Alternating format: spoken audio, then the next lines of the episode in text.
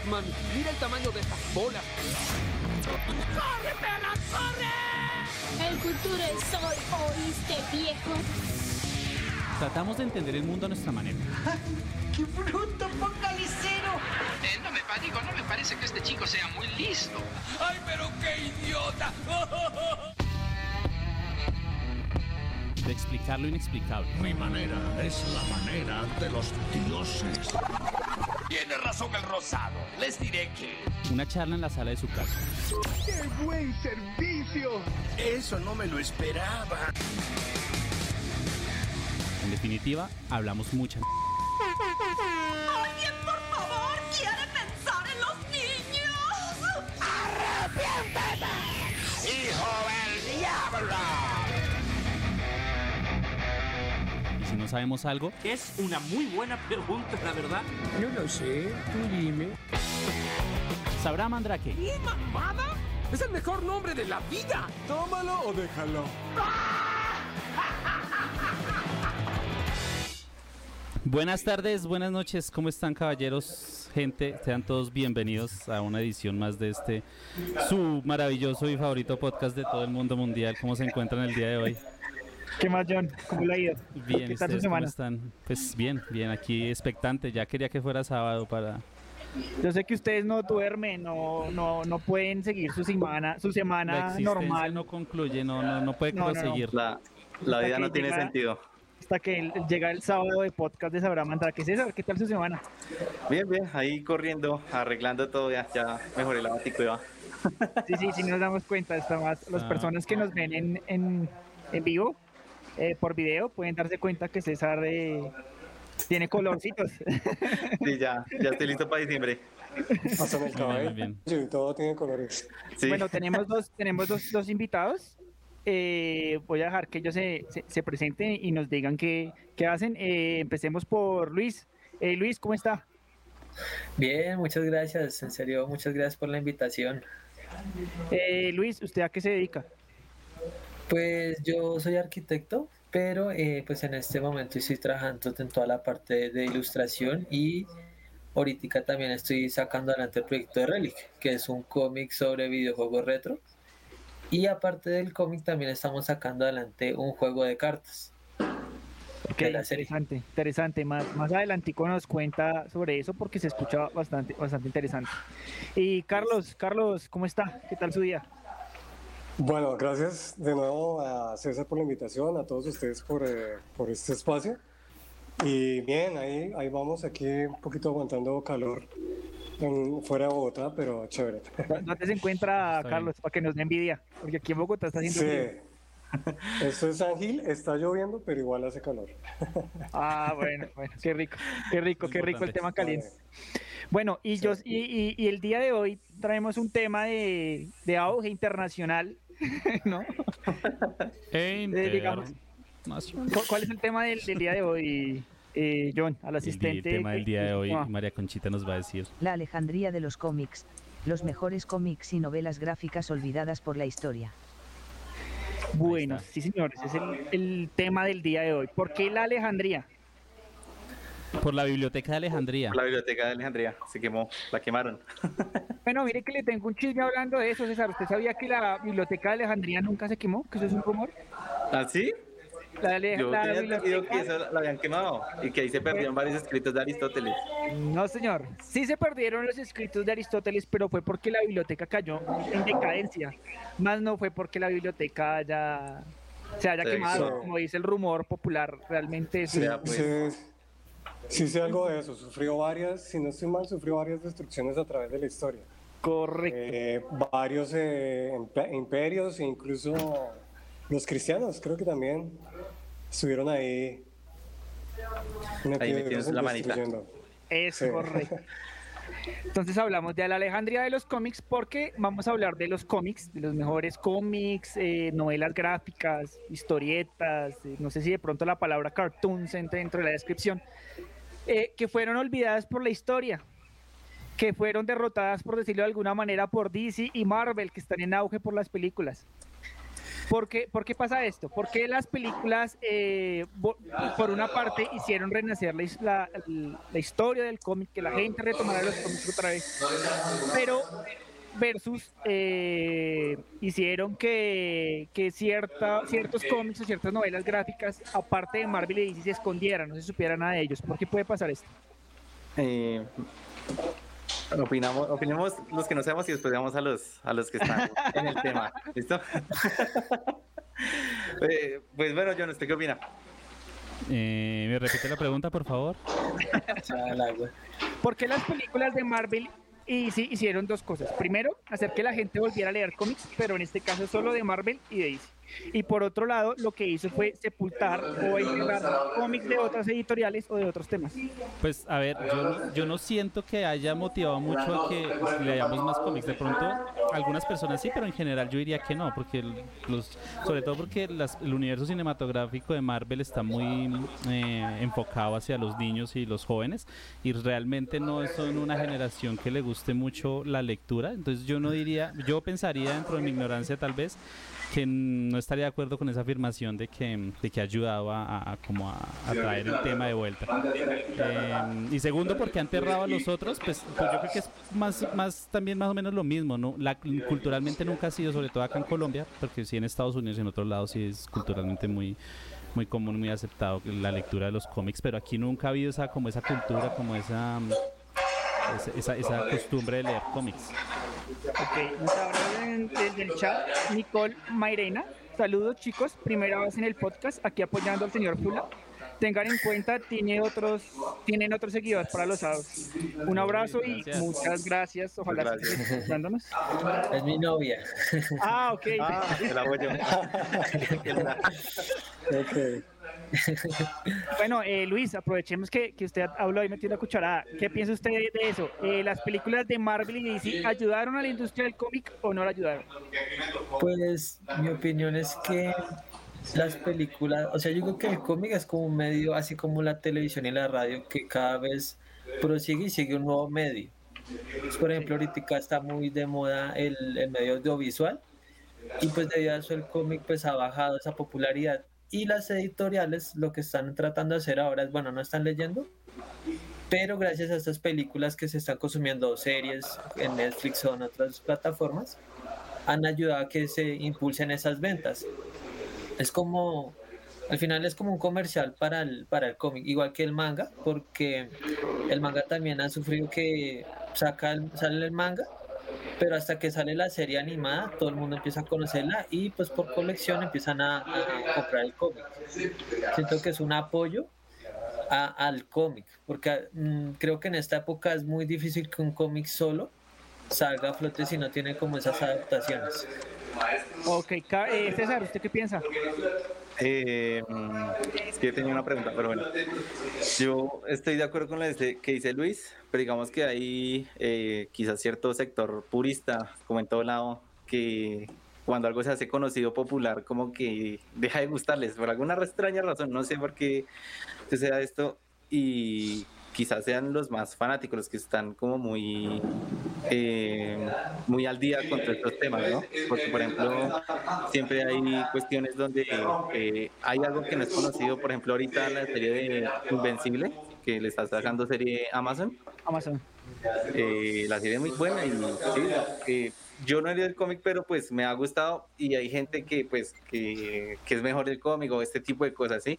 yo les iba a preguntar a los dos eh, ¿por qué creen que eh, algunas series se malogran al tratar de convertirlas a algunas series? Si quieren opinar o si tienen alguna idea de esto. Que, empiece Carlos y unimos las dos preguntas. Unimos la pregunta de César y unimos la pregunta anterior. ¿Listo? Listo, listo. Eh, uniendo las dos eh, preguntas, yo creo que es como una evolución también de los medios. O sea, digamos que en los eh, 90 tuvo mucha fuerza DC en, las series y películas, incluso más, más que Marvel, casi que Marvel no, no se veía. Eh, de pronto un Hulk, de pronto un Thor, pero Thor metido dentro de Hulk, dentro de esas series de televisión de los que todos que muchos recordamos de los 80s. Sí, principios de los 80 eh, exacto.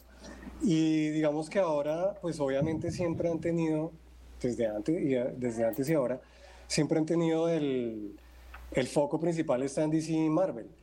Y en esta época diría yo que DC es de, de la capa caída y, y, Marvel tomó la ventaja sobre todo construyendo su universo.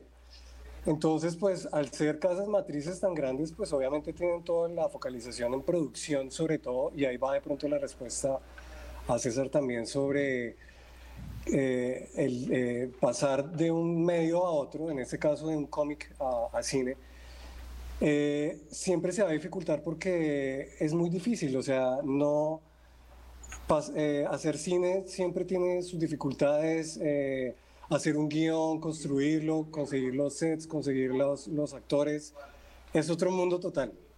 Entonces, así como a veces la gente dice que pasar de un libro a una película es nunca va a ser igual, porque una cosa, digamos, es, es escribir y otra cosa es narrar con, con imágenes y, y, con acciones. Entonces siempre van a haber muchos, muchos problemas. Y de todas formas, hoy en día, hoy en día están sacando mucho cómic al, a, trasladado a, a, series y a, tele, a, y a cine. Está, por ejemplo, el caso, el que más me gusta a mí hoy en día es el de The Voice. Me gusta mucho esa serie, es de Amazon y viene de un cómic. Sí.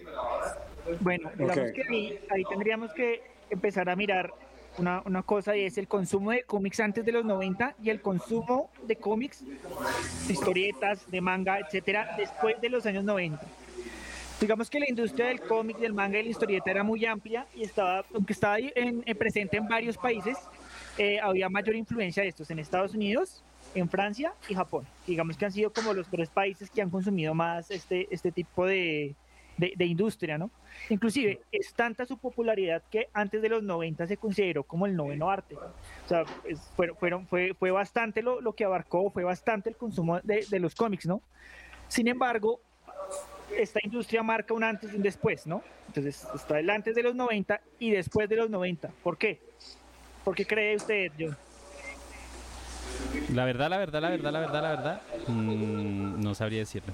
No sabría Yo... decirlo que, que, pues, no sé, esa temporada es como que fue muy... Pues, no, no, no, no tengo información para, para hablarle ahí al respecto, la verdad. César, ¿usted qué dice? ¿Por qué pasa esto? Yo, yo creería que fue en parte por las adaptaciones que hicieron los 90 de Batman, sobre todo, que fueron como las que más pegaron. De pronto la gente dice interés un poquito por saber del Caballero Oscuro, aunque en esa época eh, era la forma del cómic era muy distinta, ¿no? Como hablamos en el en el capítulo anterior, eh, la, el estilo de Batman se, se, formó a partir de la serie de los 90 y pues de ahí tomaron mucho de, para la estética de las otras películas. Eh, Luis, ¿usted qué dice? ¿Por qué la caída de los cómics en los años 90? Eh, pues puede ser también por las nuevas tecnologías, lo que estaba hablando de que pues empezaron a implementar como más más cosas que la audiencia tiene como mucho de entretenimiento cada vez, cada, vez que avanza la, la, historia, cada vez hay más tecnologías y eso genera que haya más medios de entretenimiento. Entonces la atención de la gente se empieza a dispersar en más cosas, videojuegos, películas, entonces se queda rezagado el medio como que es más antiguo y pues yo creo que pasó eso también. Yo investigué algo sobre la historia en esa época, las historias más importantes de Marvel y bueno, creo que de Marvel era que ellos empezaron a ver que eran unas historias muy extensas, ya habían durado muchos años y quisieron hacer como un nuevo reinicio a los mundos con las series Ultimate. Había escuchado algo de eso. Empezó a hacer Ultimate Spider-Man, Ultimate X-Men y creo que tal vez ahí, no sé si eso fue, funcionó, no, no sé si eso, ustedes sabrán más. eh, Carlos, ¿usted qué opina? ¿Por qué la caída de los cómics en los 90?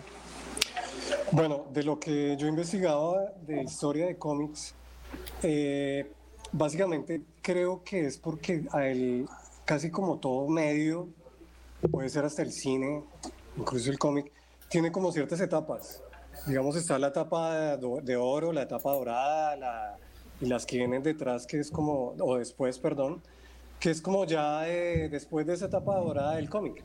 Si uno habla de etapa dorada del cómic, eh, su merced me corregirán allí los expertos, creo que es los 60 50 y 60 es la de oro, 50, correcto. 50 y 60 es la de oro. Que es donde empieza a salir eh, pues Superman, Batman, Eh, después empezaría Marvel, tengo entendido. Y, um, y obviamente hay como también con el paso del tiempo un desgaste de las historias. Si uno se da cuenta, pues eh, está el mismo tema recurrente de, de, los reinicios, sobre todo en los noventas, que creo que es el tema que estamos que están tocando ahí.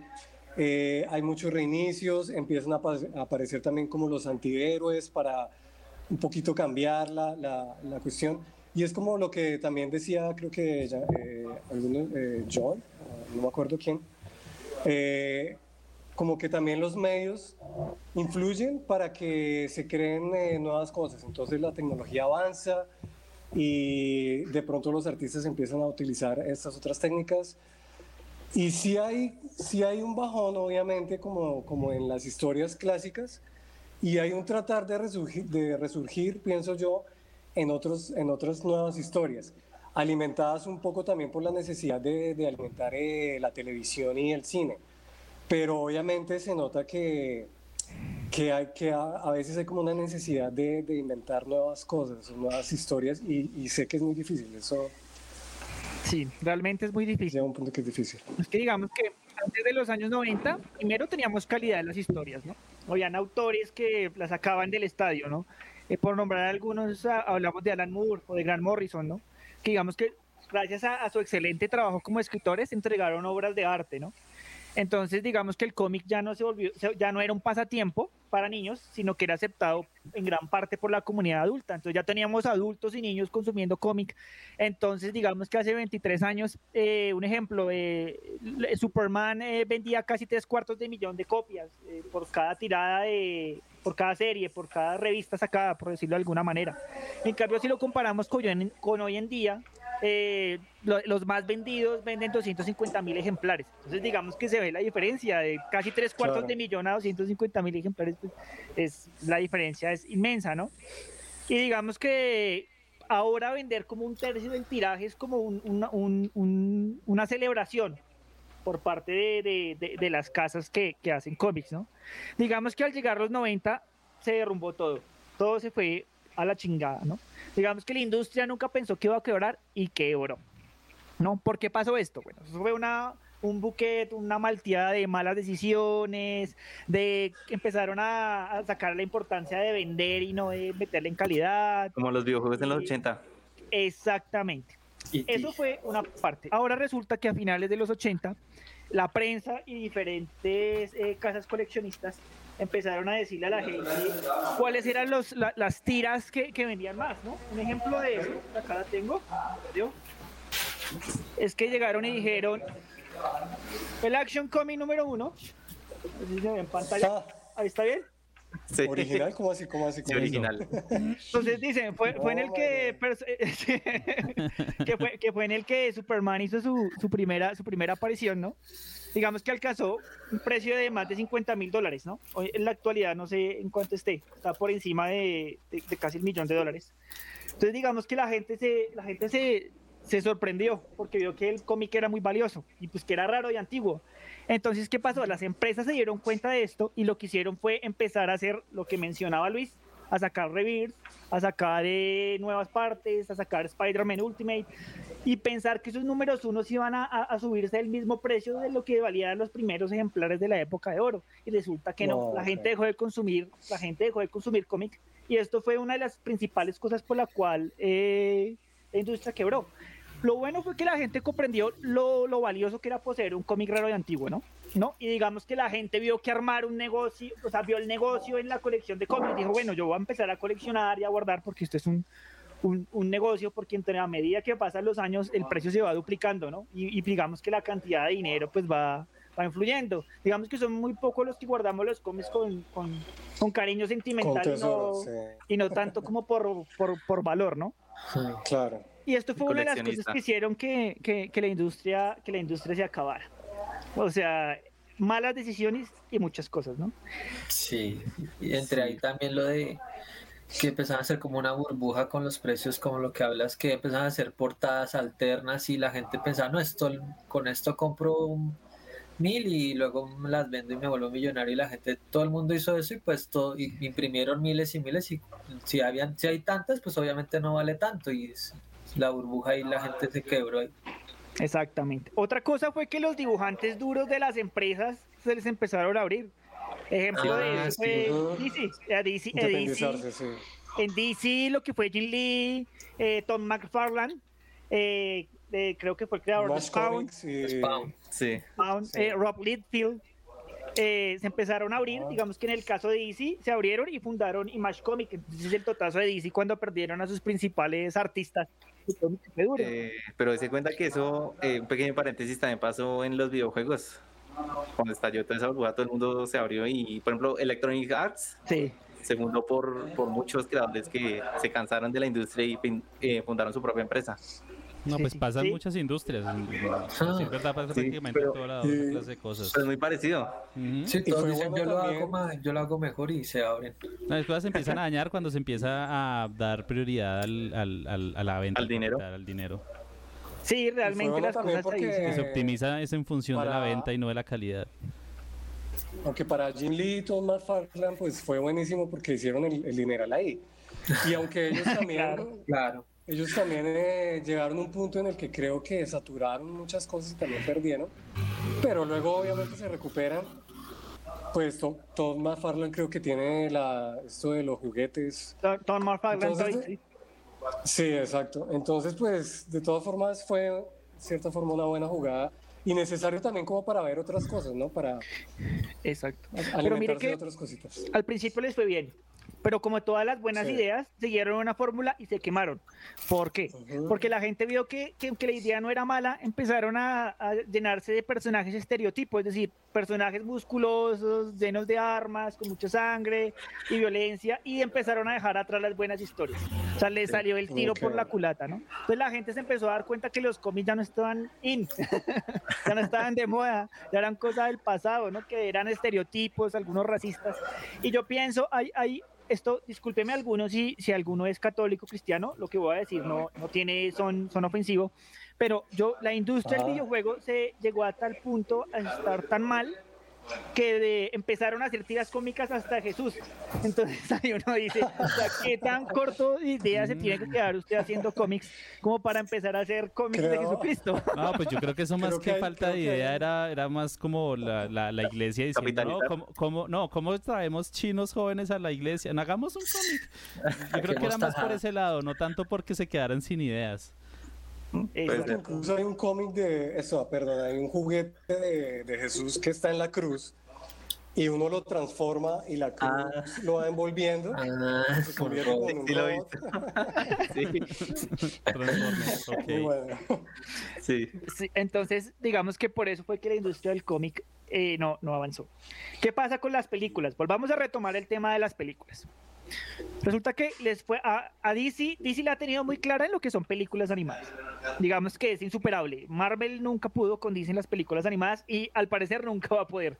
Y tampoco con series, ¿no? Series animadas. Con Marvel series no. animadas e incluso con cómics, ¿no? Eh, creo que el- los, los únicos tirajes de superhéroes que superaron a, a superhéroes de, de DC fue Spider-Man, que fue con el que la rompieron, con el que la sacaron del estadio. Y, y si no estoy mal con X-Men, digamos que fueron como las más vendidas en cómics de, de Marvel por, por mucho tiempo, ¿no? Fue como la competencia directa de, de Superman y, y de Batman y ya después como con Liga de la, de la Justicia. Pero pues digamos que han habido como como matan los universos y vuelven y resurgen, entonces salen los New 52, están las multitierras, entonces eso da para, para que saquen muchas historias y, y bueno, de eso, eso, es- eso, es- eso es otro cuento. ¿Qué pasa con las películas? Marvel se vio en la, en la, en la necesidad de crear un- unos cómics basados únicamente en las películas, precisamente porque las películas eran las que estaban vendiendo. Lo mismo, lo mismo pasa con DC, eh, aunque DC no hizo un... DC, DC hace poquitico en el último... En el último eh, live que hicieron en directo, eh, se, pe- se pegaron una jugada que a mí me parece que financieramente es muy buena, no solo financieramente, sino también a nivel de ideas es muy buena, y fue decir que todos sus productos a nivel de DC Comics estaban entrelazados en un mismo multiverso. Ya. o sea, todo lo que ellos hagan referente a superhéroes en DC está en un mismo multiverso. Eso les da muchas posibilidades para entrelazar historias de videojuegos, cómics, digamos que han sido como más, más pensantes en eso, pero la fórmula de las películas aún no la tienen. Aún no la tienen. Sí. Los de DC. Sí. Sí. Ok, sí, sí, sí, sí, sí. Sí, o sea, a ellos les hace falta un paréntesis ahí, un John Favreau, que es el de Marvel, que fue el que empezó a construir el, todo el universo de Marvel. Les hace falta alguien así. Y bueno, Zack Snyder está que le mete ahí mucho músculo, pero el man, no sé, el man tiene su estilo y...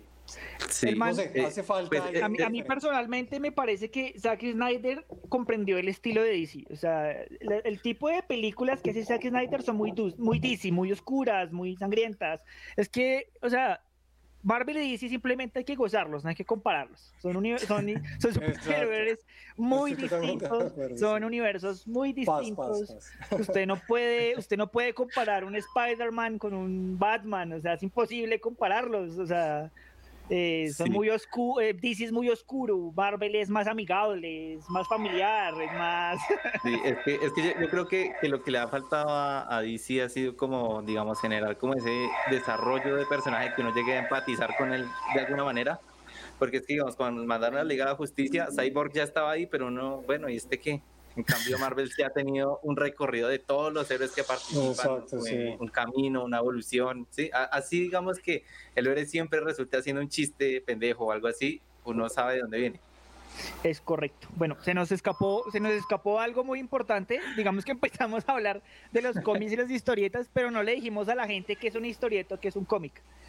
Ah, fue madre. Eso es, eso es principal. Vamos, entonces vamos a hacer lo siguiente. Vamos a decir que es una historieta o un cómic. Y de ahí vamos a pasar al, al tema grueso, que es hablar de cómics, que es lo que nos reunió el día de hoy. Entonces, ¿qué es una historieta y qué es un cómic? Uy, Yo solo sé que ambos son, eh, eh, ¿cómo es que dijo Sheldon? Eh, arte secuencial. Exacto, sí, esa, esa es la palabra clave. Entonces, digamos que técnicamente, ya, ya ustedes me dirán otros significados, pero técnicamente es una sucesión de dibujos que constituyen un relato. Pueden tener texto, no pueden tener texto, etcétera, ¿no? Digamos que es- se puede decir que es una manera de comunicación eh, Hmm. que, que- que une lo gráfico con, con lo escrito. Eh, eh. Técnicamente eso es una historieta o un cómic. No sé que ustedes que quieran agregar a, a esa definición. ¿No? ¿Nada? no, está bien. Comentario. yo, agregaría, No sabe, no responde. yo yo agregaría que historia es la palabra, historieta es la palabra en español y cómic en inglés, pero igual cómic funciona para español e inglés. Exactamente. Sí. Puede ser, no sé. Vamos a empezar a hablar de, de- de historietas y de cómics como tal. Y yo quiero empezar por el principal, por el cual no estaríamos reunidos el día de hoy. sea, el que, el que prácticamente es una insignia para, para este Para programa. nosotros, sí. El primer superhéroe de las historietas y de los cómics. A ver, John, ¿qué, qué sabe usted al respecto de Mandrake el Mago? Mandrake el Mago. eh, el Mandrake el Mago fue una tira cómica publicada ya hace, hace tiempitos. eh, se, se inició el 11 de junio de 1934 su publicación. Exacto. Como Mandrake the Magician, ¿no? Sí, Mandrake ¿Quién fue el Magician. creador? Mandrake eh, significa mandrágora en inglés, dato curioso. Eh, ¿Quién es el creador? Lee Falk, el mismo creador de eh, El Fantasma. El fantasma que camina, sí, El señor. fantasma que camina. El fantasma que camina. Mandrake era mire- un Mandrake era un un ilusionista y tenía unos poderes, tenía unos poderes interesantes porque era como que como que no eran como tan superpoderes, pero a la vez sí habían unos que sí, otros como que no. Era como un punto intermedio ahí entre entre entre los superpoderes super ficticios y lo que hace un mago, un, un un ilusionista de los que trabajan para entretener a la gente. De hecho, el atuendo de Mandrake era muy parecido al de un mago de sombrero, con sombrero de copa y todo el tema. Bueno, pues le cuento que la editorial que hacía Mandrake the Magician se llama King Fear Syndicate. Eh, se publicó en cuarenta y pico de países, 45 países, ¿no? Y digamos que él al principio pensó que, que sus historias durarían como máximo una semana. Y él dijo, no, mis historias son para dos, tres semanas y ya. Terminó pero resulta que no. Sí, duró toda la vida. Y digamos que aproximadamente unas 100 millones de personas por día leían Sabra, Sabra Mandake, ¿no? Eh, digamos que hay un- una historia muy chistosa sobre el, el nombre del personaje, porque Lee Falk alguna vez dijo en una entrevista que, que se basó en un poema de John Donne para poner el nombre al, al personaje. Y él tenía como su fascinación por los magos, ¿no? Entonces, digamos que, que de ahí viene que, que Mandrake sea un mago. Y el físico, el físico de Mandrake el mago es igual a Lee Falk, porque él dijo que se había, se había basado en el físico de él. Él dijo, yo quiero que el superhéroe tenga mi físico, ¿no? ¿Cuál es la historia de, esa- de Mandrake, John? ¿O alguien sabe cuál es la historia de Mandrake? No, yo no. ¿No? César, ¿no? No. Yo lo tengo ligado con, eh, obviamente, con el fantasma y desde que aparecieron las caricaturas, pero de los 80 más o menos, desde ahí. Pero ya la historia se atrasa hasta 1934, fue que, sí. que dijeron, uy, no, ahí sí ya... muy, muy atrás. Bueno, primero el man estaba vestido elegante, ¿no? Tenía su frac púrpura, su sombrero, una capa roja y sus zapaticos lustrados, ¿no? Y los, ah, no, y los bigotes, ¿no? Y, y digamos que en ese tiempo no Él había... trabajaba como mago en el mundo del espectáculo. Sí, sí, sí, Se y no había restricción por los personajes que fumaban, ¿no? El mago de Las porque, Vegas. sí. Porque él salía en todas las historietas fumando y, y digamos que en ese entonces no, no había problema. Es lo que nosotros llamaríamos actualmente un dandy. Ahorita saldría vapeando, si acaso. Sí, sí, sí. Resulta que la historia Mandrake es la siguiente. Eh, él llegó muy joven al Tíbet para prepararse en ritos y conocimientos de las artes oscuras y supuestamente él heredó todos esos conocimientos de los monjes, ¿no? Y heredó el poder de un dios que se llama Tot, eh, que es un dios como egipcio de, de la escritura, la sabiduría y, y la magia. Entonces los poderes de Mandrake eran extensos, ¿no? Eh, volaba, Ok. cosas de, te- de- de- cosas del hipnóticas, aire. telepatías, y tenía unos... mm, Como el Doctor Strange, pero real. Sí, 100% sí, no real. puede evitar uno pensar un poco en Doctor Strange. Estaba pensando ahorita, la verdad. No, y, y que él, y supuestamente. una, Sí, pues una inspirado. una copia inspirada, digamos, No, inspirada. es, sí, es que Doctor. Strange puede ser una copia de. Pero véale, eh, yo no sabía esto y me tocó investigar. Tengo que admitir lo que investigué el tema, pero fue John el que nos dijo que había un personaje muy similar en la vida real, un mago muy similar en la vida real. ¿Cuál era, John? Eh, ay, se me olvidó. eh, León. León Man- León Mandrake. León Mandrake. Sí, sí, sí, León Mandrake Sí, se sí, sí. puso se puso ese nombre precisamente por por, por En el eh, cómic- Mandrake el mago. En el cómic, la esposa de Mandrake el mago se llama Narda. Y el mago en la vida real tiene una esposa que se llama Narda. o sea, vi copia, o sea. Sí, Sí, pues sí, sin algo raro. Digamos que esto fue tan famoso que para los 40 eh, la gente se pintaba el bigote como Mandrake el mago y se ponía gomina y sombreros de copa. sí. Fueron como los Cosplay, primeros era cosplay. cosplay de sí, cosplay de Mandrake. ¿De qué se va a disfrazar en Halloween de Mandrake? Y ahí fue cuando en, en Latinoamérica surgieron los adagios populares de Sabrá Mandrake. Sabrá Mandrake. Sí, de hecho, eso- por eso es que lo conocía, que mi abuelita hacía eso. Exacto. O- Eso no lo hace o- Mandrake. eso no lo hace ni Mandrake, exacto. Pues, Entonces, toda la mitología. curiosos. Cuando les pregunten a ustedes cuál fue el su primer superhéroe de los cómics, el mago Mandrake. Ahí les, ahí les dejé, les dejé ese dato. De hecho, hace poquito había mirado que en la Shonen Jump, la primera Shonen Jump, cuando empezaron Mandrake, fue uno de los primeros cómics que estaba en esa revista. Exactamente. Así de viejo es el, el, el man- Mandrake. Mandrake, el mago. Lamentablemente, Eso no, es por los, eso no es por los tiempos de Flash Gordon también. eh, despuesito, eh, Flash Despuésito. Gordon. Flash Gordon creo que fue después del fantasma o contemporáneo del fantasma, más o menos. De Flash Gordon yo debo tener algo, pero creo que no lo encontré. Creo que de Flash Gordon tengo algo. Que hubo Porque- una evolución, ¿no? De ese Flash Gordon, que es el Flash que hoy Sí, sí, sí. conocemos, creo el de... exacto. Sí, el que tenía como una especie de sartén en la cabeza, ¿no? No, Sí. Flash, Gordon es más como de, como de, de- de ciencia ficción, pero era de la misma editorial de Mandrake el Mago. Era de King Feature Syndicate. Es del 34, si no estoy mal, ¿no? Sí, entonces sí es El- por ahí, el- por ese esa- Buck- Yo cuando, Buck Rogers. cuando, pe- cuando pequeño pensé que Flash Gordon era Flash, el rojo que corría así, el de... Ah, No, son, son, Sí. son- diferentes, son diferentes. Tiene sí. Exactamente. No, no, lamentablemente no tengo nada ni de Mandrake, ni de Mandrake el Mago ni de Flash Gordon en físico. Tengo digital por montones, pero en físico no, no tengo nada. Bueno, ¿de, de No, qué ya otro cómic nos quieren hablar? uno de Superman. Oiga, antes, para cerrar el tema, ya para cerrar el tema, el próximo año se van a cumplir 20 años de la última edición que hubo de Mandrake el Mago. Eh, el 6 de julio, si no estoy mal. No, en, en diciembre, del 29 de diciembre. La Porque tira la- de o sea- prensa, la tira, la tira de prensa. Una- Ah, ok, porque la, última historieta, la última historieta se acabó el 6 de julio del 2013. Fue la última vez. Imagine, ah, mire la, la historieta de semanas de, de, del IFOL, ¿cuánto duró? Hasta el 6 de Casi- julio del casi 2013.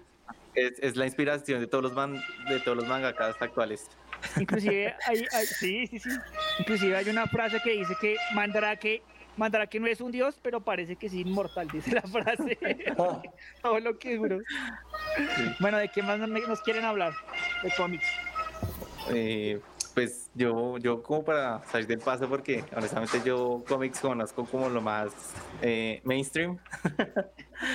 Pero por ejemplo, en una época yo vivía al lado de una biblioteca y yo me lo pasaba sacando vainas de allá. Y yo no sabía que existían cómics de Matrix. Eh, sí. Ah, bueno, ahí va, ahí va César, lo de, de Invisibles.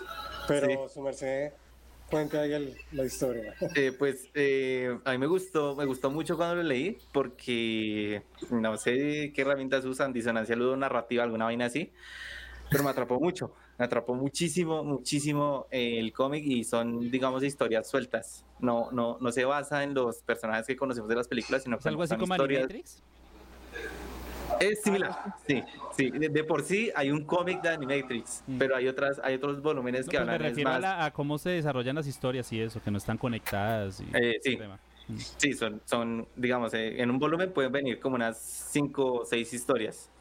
Y lo, lo interesante es cómo cada quien eh, percibe la realidad y cómo la realidad se...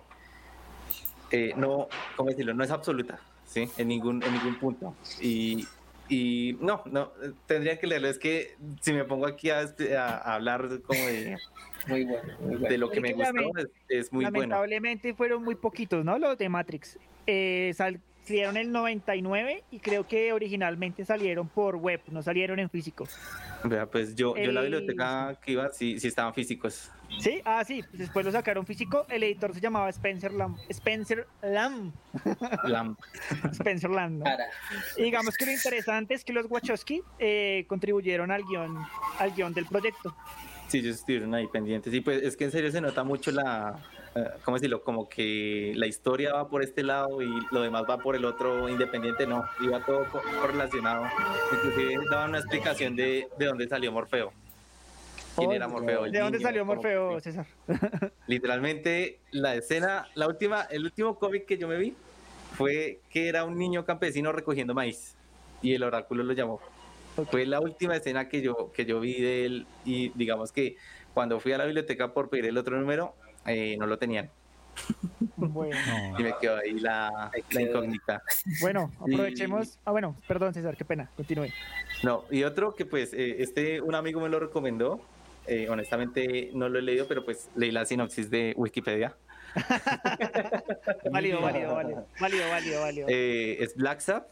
Eh, básicamente eh, son como personas, eh, digámoslo así, animales antropo- antropomorfizados, como estilo su, utopía. Y es un cómic eh, eh, policial. El man trata de averiguar quién asesinó a la novia, que era una estrella de cine en ese universo.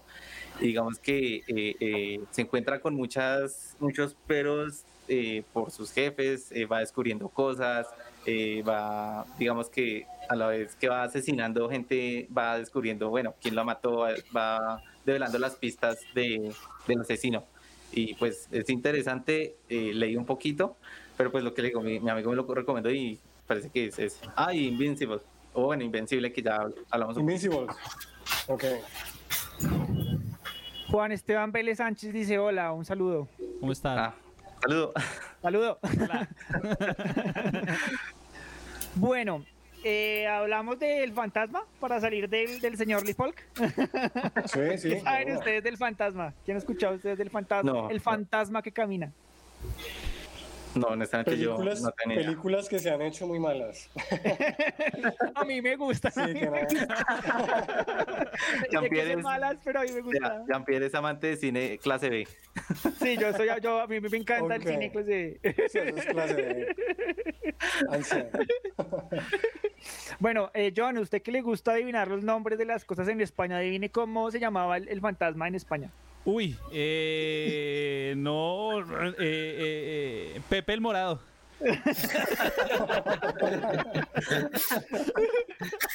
Bueno, se llamaba El El tío Hombre, morado. El tío morado. el hombre enmascarado. Qué Obviamente, de, de Lee Falk, en el 1936. Eh, en la misma fecha, de, de- dos años después de, de Flash Gordon, mire que salió primero Flash Gordon, lo que, lo que usted mencionó era cierto. Y lo importante, lo, digamos que los dibujantes, fue como el inicio de dibujantes como Ray Moore, ¿no? Se publica, se publicó, no sé si se publica, pero creo que se publicó hasta después de los 2000, creo que ya no se publica. Y digamos que fue como el, el segundo éxito de, de, de Lee Falk después del, de, de, de Mandrake el Mago. Entonces le preguntaron alguna vez a uno en entrevista en qué se había basado él para crear al fantasma. Entonces él dijo, mire, eso es una mezcla de Tarzán, de los héroes mitológicos de griegos, eh, del rey Arturo, y de ahí organicé todo y ahí salió el fantasma. digamos que. Oigan, hubo, hubo un crossover entre el fantasma y Mandrake el Mago. ¿Hubo crossover? Debió Sí. haber ido crossover, claro, el mismo, Sí, el sí, sí, mismo, el mismo creador, pues le quedaba fácil hacer, hacer eh, crossover, ¿no? La primera tira cómica se publicó el 17 de febrero de 1936.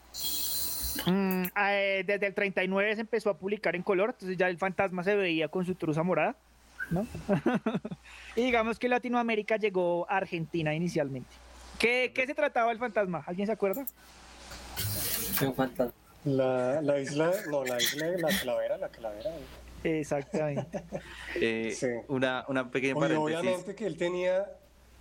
Ah, ah, bueno, eh, eh, eh, perdón, César. No, hágale, hágale este. Eh, algo que me algo que me acuerdo que me gusta bastante del fantasma es cómo pasa él el poder que eso no pasa de pronto con los otros superhéroes pues por lo menos hoy en día que, que son como eternos y, y puede ser desde el 1950 hasta hoy 2010 pero sigue siendo el mismo en cambio como que en el fantasma sí hay cierta pues lógica y él simplemente lo pasa al, al hijo Exacto. eso me parece muy bacano porque igual sigue siendo el hijo, pero con la misma. eh, el mismo look y todo, pero, pero, pero esa lógica. Eso, sí, exacto. De por sí, el fantasma en la que estaban basadas las historietas era el fantasma número 21 de la línea de sucesión, ¿no? Y Ujú. digamos que, ¿se acuerdan de, la- de las mascotas? ¿Se acuerdan del, del lobo que tenía o del caballo? ¿Se acuerdan de, de Diablo, del perro? Que era un lobo gigante. ¿O ¿Se acuerdan de Hero, de héroe, del, del caballo blanco? Algo, sí, sí. Digamos que el fantasma pues fue, fue muy importante. ¿Y se acuerdan de Diana Palmer, que era como la novia del fantasma? ¿No leyeron el fantasma? No, lamentablemente yo no. Honestamente, eh, me puse a buscar y yo, yo de referencia tenía era el fantasma del espacio. El de Cartoon Network. De- ese tenía cómic, era un cómic primero, después Hanna, Hanna Barbera le, le hizo serie y después... Fantasma 2040. Sí, sí, sí, sí, Fantasma sí, sí, sí. 1040. Ah, ok. Sí, y, Claro. y después Adult Swim lo volvió el, fa- el fantasma del espacio de costa a costa. Y bueno, Sí, y sí. básicamente eso era el, el fantasma de, de, de Lee. Bueno, eh, ¿de qué otro héroe de, de cómic tienen por ahí a la mano? ¿De qué otro cómic tienen ahí a la mano? Eh, antes, de que, antes de que termine ese tema, estoy viendo acá que hay, hubo una serie animada de Marvel que se llamaba Defensores de la Tierra y aparecían el fantasma, Mandrake el Mago y otros superhéroes. Eh, sí, yo me acuerdo, es que yo quiero tengo. que la dieron por Canal A, si no estoy mal. Sí, Esa, la verdad, yo nunca la vi. Eh, fue desde el 86 hasta el 91 existió la serie. Ya, pues, creo que pasaron a unos capítulos por Canal A, si no estoy mal. Estaban Flash Gordon, el fantasma, Mandrake el Mago, Lothar, eh, bueno, otros personajes ahí que no son como tan conocidos. Pero así como los principales eran ellos. Chévere, chévere. Ojalá retomaran esos proyectos. no sé si, se, si vendi- vendieran mucho, pero pues sería curioso que los No, pues retomaran. igual si duró desde el 86 hasta el 91, pues no fue tan mala realmente. No, para nada. Duró harto, sí. Sí, sí.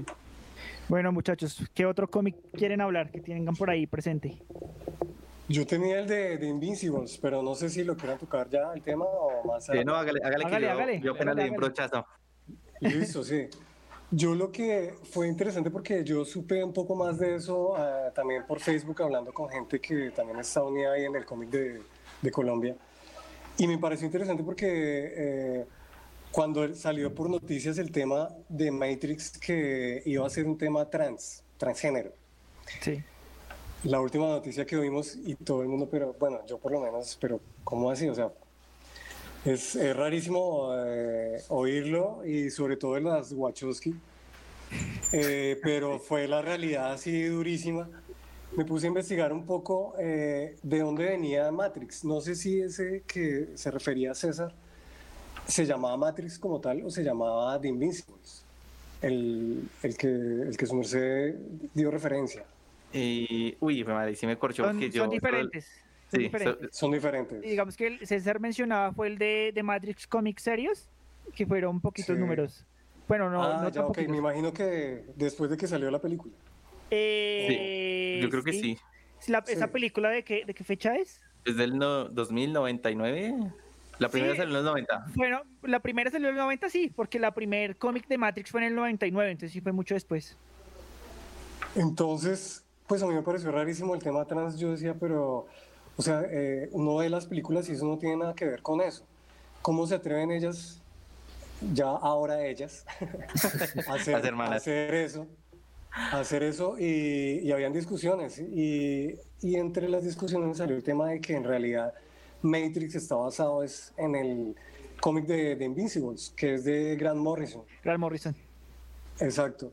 Entonces, eh, incluso también había un tema de plagio de una afroamericana que se llamaba Sofía Stewart, que incluso ella denunció a Raimundo y todo el mundo en, epo- en la época más o menos de los ochentas sobre que ella había escrito mucha novela y que incluso para Terminator, eh, para, Ma- para Matrix, pero entonces investigando un poco el tema, eh, parece que también esta afro- afroamericana fue un poco más allá y, y realmente en esa época para un afroamericano era también difícil construir de pronto un guion, una historia Sí, sobre todo claro. para la, la cinematografía de Hollywood. De pronto ahora ya no, pero en esa época pues aún más era más difícil. No, y, y aún así ahorita es bastante difícil, no es tan Sí. fácil, no es tan fácil. Sí, por ahí sale Black Panther y eso, pero porque el tema es, les da. Sí. Sí, y porque el Entonces, tema eh, estaba ligado a otros héroes, realmente por eso lo hicieron, si no, eh, también hubiera te- tenido problemas. Sí, entonces, pues yo alcancé a leer algo de, de- de Invincibles y obviamente pues ahí está todo el tema de, de Matrix. Eh, obviamente hay cambios de lo que hablábamos antes, es muy difícil que un cómic o un libro o lo que sea, algo escrito, pasarlo a pantalla. Eh, siempre el cambio es, es otro cuento. Entonces, eh, claro, de, Invincible, de Invisibles uno ve de qué se trata más o menos, que es sobre una organización secreta que, que lucha contra la opresión física y psíquica de, de- de supuestamente unos enemigos que son unos dioses que ya han esclavizado a la mayoría de la raza humana. Y la raza humana no lo sabe. No sé, ya para el experto que haya leído de, de pues de pronto notará de pronto algunas escenas del cómic trasladadas casi que directamente al, a, la, a la película. Entonces, eh, las, las Wachowski pues, lo que hicieron, creo yo, ya mi opinión personal, fue obviamente pues tomar esos cómics que son, obviamente, eh, son de Vértigo. Sí, Si no ese estoy mal, Vértigo. Sí, Vértigo. ¿Vértigo? Sí, vértigo. Vértigo lo tiene obviamente DC y DC obviamente lo tiene Warner. Entonces, pues, The Matrix es Warner, ¿no? Es la, Sí, Warner. la productora. Sí. Entonces, pues, creo que nunca se supo así de... Creo que nunca, no sé si le darían créditos a, a Grant Morrison, pero por el tema este de, de que todo ha ligado Vértigo, DC y Warner, pues fácilmente ellos pueden tomar lo que quieran y, Y y utilizarlo. transformarlo. Entonces, de por sí pues, Warner, eh, Warner, perdón, meto la cucharada y un comentario cortico. De por sí Warner es especialista en mala praxis con las historias y los personajes, ¿no? Eso, ellos, ellos, ellos lo tienen de Hobbit, de hobby. Sí. No Hobbit, sino hobby. Hobbit, los otros Hobbit, no el hobby. Eso lo tienen de hobby, ¿no? Ellos tienen muy mala praxis con los personajes y con las historias. Sí, sí, exacto. Entonces, pues ya el tema de las Wachowski de meter un tema trans, pues sí, obviamente ellas de pronto, en esa época, ellas mismas dicen que estaban en el, en el tema muy internamente, ellos primero, de cambiarse a, a ellas, y metieron algo un poco de eso en, en en su mundo, pero obviamente no es una vaina tan directa a lo que la- es la filosofía de Matrix, porque Matrix tiene un montón de filosofía. Y ya deben venir a decir que, que es un tema eso, pues ya me parece muy personal. Sí, realmente Y- no, y no sabría. del. No, digamos que yo no podría dar una opinión sin que una horda con, con tridentes y, y antorchas vinieran a mi casa. Pero realmente eh, creo que no es la manera de hacer las, unas historias inclusivas. Creo que la manera, la manera de respetar las historias tal y como son y crear nuevas historias o nuevos contenidos que sean inclusivos desde un principio, ¿no?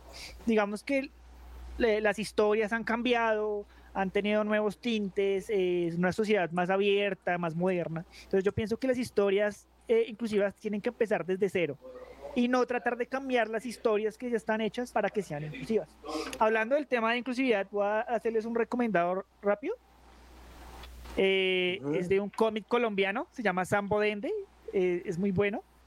Eh, Ok. Fue creado Sambo por. Nicolás, Ro- Nicolás Rodríguez, nació en el 2010, ¿no? Es como, no me están pagando, ¿no? Aclaro. No es, no es sponsor. Ok. no, no es sponsor, ¿no? Sé. Eh, eh, es, Sí un conozco, proyecto, sí. es un proyecto transmedia, eh, es, es muy bueno. Es, Tiene, digamos que la historia es como de un esclavo y, y no me les voy a tirar de historia para que lo lean. ¿no? Digamos que lo que quería Nicolás en las entrevistas, lo que él dice es que lo que quiere es como defender la idea de que todos somos iguales, que tenemos los mismos derechos, así no seamos como los elegidos o así no estemos como en el, en el camino del, del héroe. Lo recomiendo. Creo que re- regalaron unos números en, en el periódico ADN. y ahí Sí. yo me enganché, entonces sí, sí, ahí hace varios tiempos. se, se la- se las, se las recomiendo. Eh, Luis, El- eh, estaba usted muy, muy callado al, al respecto. Sí, yo le iba a hacer preguntar lo mismo. Pues no, no sé, eh, es que yo no soy tan sabio sobre lo del cómic. Yo soy más, hablo más como del manga, sé más de eso, un poco más. Pues Ah, ah, de hecho, pues también me gusta, no soy cerrado, ¿no? No es que gano solo el manga y ya, pero eh, de hecho me han gustado muchas propuestas de cómic americano, me parece muy, muy chévere, pero digamos que lo que más he investigado es de manga. Bueno, eso es bueno porque eso significa que lo vamos a tener más adelante también con nosotros para que hablemos de manga. Eh, bueno, digamos que ya, ya Carlos nos sintetizó lo que opinaba sobre la inclusión con, este tema de, de- de los invisibles, Eh, sobre la inclusión en, en las películas y, y en el anime. ¿Qué opina usted sobre esto, John? ¿Qué opina usted del cambio en las historias para que sean inclusivas? Mm, No, yo no estoy de acuerdo, porque pues las historias ya son así y porque hay que cambiar las historias, o sea, es un tema diferente, es lo que es, lo que lo que se decía ahorita, o sea, está bien hacerlo, pero no con lo que ya existe, o sea, hacer cosas nuevas o si se parte de algo que ya existe, o sea, no sé, una serie o algo, pues si lo van a si van a meter la inclusión, métanla después de lo que ya está, no sobreescriban lo que ya existe para para meterla ahí, me parece importante. Eh, pero sí, toca saberlo hacer. O sea, no estoy tan de acuerdo con la forma en la que se está haciendo. Eh, Sí. Luis, ¿usted, ¿usted qué opina al respecto? Pues sí, a mí me parece que cuando se hace muy forzado eh, en las historias, la verdad, el, el lector o el televidente se dan cuenta de eso muy rápido y realmente le generas un repudio y yo creo que genera un efecto contrario a lo que quieren hacer. Por ejemplo, yo siempre he dado un ejemplo de Grande Foto San Andreas, que es un gran juego que a mí me gusta. Y el protagonista es afroamericano y de hecho uno se siente identificado, pero nunca como que se siente que le están tratando de decir no, que pobrecito ni nada o cosas así, sino que realmente la historia es muy interesante y cualquier persona se puede sentir identificada y pues siento que es, una, es un buen ejemplo de cómo se pueden hacer las historias metiendo algo que no Cuando no es como con inclusión, que es que dicen, ahora metamos a cierto sector para hacer a ellos que, que les guste. Y a veces es tonto porque a veces hay sectores que realmente no es el target de esos proyectos. Entonces dicen, ay, ¿por qué no fue mal? Pues es que realmente ese target no iba a ver esas historias. Así digan que sí, luego ellos quieran que metan en todo lo de ellos, pero luego se los dan y luego pues, realmente le va mal porque pues ellos no apoyan tampoco. Y digamos que hay, hay, historias que han funcionado, ¿no? Digamos Spider-Man eh, con Mike Morales, digamos que les funcionó. Eh, también hay una historia no, alternativa con, con Gwen Stacy, creo. Sí, Diga, pero en cómics, digamos que en cómics eh, les, fun les, funcionó cambiando a Peter Parker por Mike Morales. Sí. Eh, el latino les funcionó. Y digamos que DC creó todo un universo aparte eh, con Calvin Ellis, que es como el Superman de, de, de, de raza negra. Y también les funcionó bastante. ¿no? Digamos que eh, yo metiendo acá la cuchara un poquito, saliéndome un tris de, de, del tema de los cómics, a mí me gusta mucho cómo lo hace Overwatch. En Overwatch sí. hay dos personajes LGBT y todo el mundo sabe que son LGBT, pero pues no pasa Ya, nada, son queda. exactamente Sí, la misma vaina, porque es que así es como, ya, o sea, una es lesbiana, el otro es gay, y ya siguen siendo la misma vaina, no cambia nada porque Pero- me parece lo más realista del mundo. o sea. Sí, es como, Sí, o sea, digamos que lo importante de esos personajes son sus poderes o cosas así, y a veces sí, tratan de enfocarlo en algo que realmente ni siquiera es jugable. De repente uno ve un realmente- guiño, ve alguna cosa en una cinemática, en un cómic, Sí. hablan del tema porque hace parte obviamente de la vida del personaje, pero ya, eso es todo, o sea, no es como Es- que... sí, Sí, y, y vea que tampoco caen en el estereotipo, ¿no? Exacto. Que, ah, no, que, que soldado es gay, entonces vamos a hacer, eh, no sé, hay algunos homosexuales que son afeminados y bueno, Sí, respetable, al pero, contrario, ¿no? Sí. pero sí, no pasa y el man es súper heterosexual, digámoslo así, entre comillas, ¿no? Sí. Trader tampoco es de machorra ni tomboy, nada, nada. Exacto. digamos que en ese contexto pasaría ya a segundo lugar, digamos que eso no es lo importante. en Pero es que yo, a mí me parece que eso, así es como debería ser la vuelta, porque es que hay Sí, mucha, es la- realidad es esa, o sea, si una persona es gay o no, pues no cambia nada. Sí, pues, es que- es que la cuestión- ni cómo desarrolla su Sí. vida, pues no fundamentalmente. Yo, yo creo que, digamos que el hecho de, bueno, eh, quizás eh, estemos aquí hablando todos hombres heterosexuales, pero eh, yo creo Sí, que es el que es hecho... muy difícil sí, opinar. es difícil, sí. Muy difícil opinar de temas que uno no. Exacto, sí, sí, sí. Pero, pero yo creo que eh, en cierta medida, eh, si queremos inclusión, debemos ver esas cosas como algo normal, ¿sí? sí No como una categoría especial, no como algo... El ¿sí? problema Exacto, es totalmente de cuando acuerdo. se mete como forzado.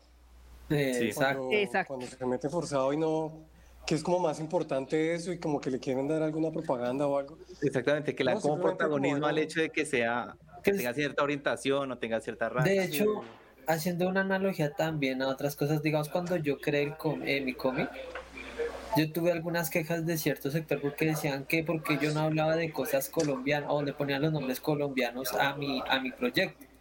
Cuando mi proyecto habla sobre videojuegos retro, entonces no tiene ningún sentido hablar, si mi tema es videojuegos, entonces yo tengo que hablar sobre Claro. ese tema y no nada que ver con Colombia. Es, como lo que hablábamos hace ocho días que eh, eh, Bruce Wayne se llamaba Bruno Díaz.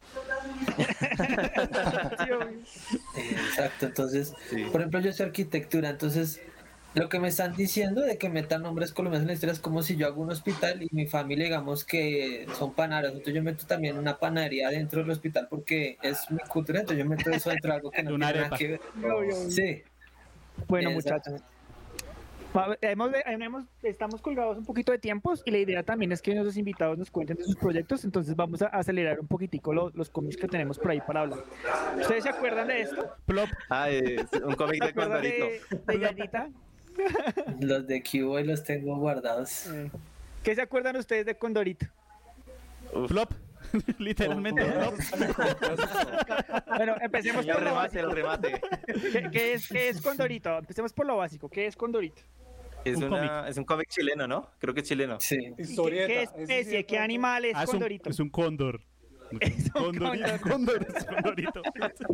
Bueno, fue, fue creada el 6 de agosto del 49 por un dibujante que se volvió famoso en Latinoamérica, que le decían René, René, Pepo le decían Pepo. El man se llama René y le decían Pepo. René Ríos se llama y le decían Pepo. Y se convirtió en la historieta más popular en Latinoamérica. ¿Por qué? ¿Por qué creen ustedes que fue la más popular en Latinoamérica? Pues de hecho la historia cuenta, o no sé si era eso o qué era, que Disney había eh, de- asignado a cada país de Latinoamérica, que hicieran como una película algo, ¿no era? Y que entonces a, a Chile le han puesto que un avioncito que le da miedo todo. Entonces el, el escritor dijo, no, pero Chile no somos como unos pendejos, o sea, yo quiero un personaje que sea como de la idiosincrasia del latinoamericano, que sea más atrevido, no sé, más Irreverente. Más hagas, exacto. De pronto, ¿cuál es la sorpresa? ¿Que es el primer héroe, superhéroe latinoamericano? o algo así. Pues venga, venga, eso es, esa es muy buena pregunta. ¿Cuál sería el, el primer superhéroe? ¿Cuál es el primer superhéroe latinoamericano? ¿Cuál yo, sería el yo sé, yo sé que de uno, de uno, pero no sé si nos desmoneticen porque el man inhalaba coca Sí, no, para tener así. superpoderes. No, deje sé así, ya cuál sé es. cuál habla. Pero Yo no. quería, yo no quería hablar de eso. No, no, sí, no sé. Pero bueno, la, la historia que nos, nos contaba Luis es exactamente el inicio de, de Condorito. Resulta que la película de, de Disney se llamaba Saludos Amigos, que es del, del 42, es de Disney. Entonces ellos lo que quería representar era un personaje como cada lugar del mundo. Entonces estaba Argentina, Perú, Brasil y México. Colombia todavía no era importante en ese entonces, entonces no salían las películas animadas. Y realmente lo que, lo que dice Luis es, eh, es que Chile, eh, Chile estaba representado como por, por un avión torpe. Entonces eh, el creador eh, dijo como, no, venga, yo quiero crear un personaje que de verdad represente a los chilenos con toda la idiosincrasia chilena. Y digamos que ahí fue donde, donde salió eh, Condorito. Eh, él sacó el personaje pues del cóndor de, del escudo de, de Chile de su país. Entonces ahí salió Condorito. ¿De qué se trataba Condorito? ¿Quién se recuerda de qué se trataba Condorito? Eh, son, son, son las Sí, ¿cómo te- son la- las flipantes era, cómico, era muy cómico, pero la temática era muy variada, ¿no?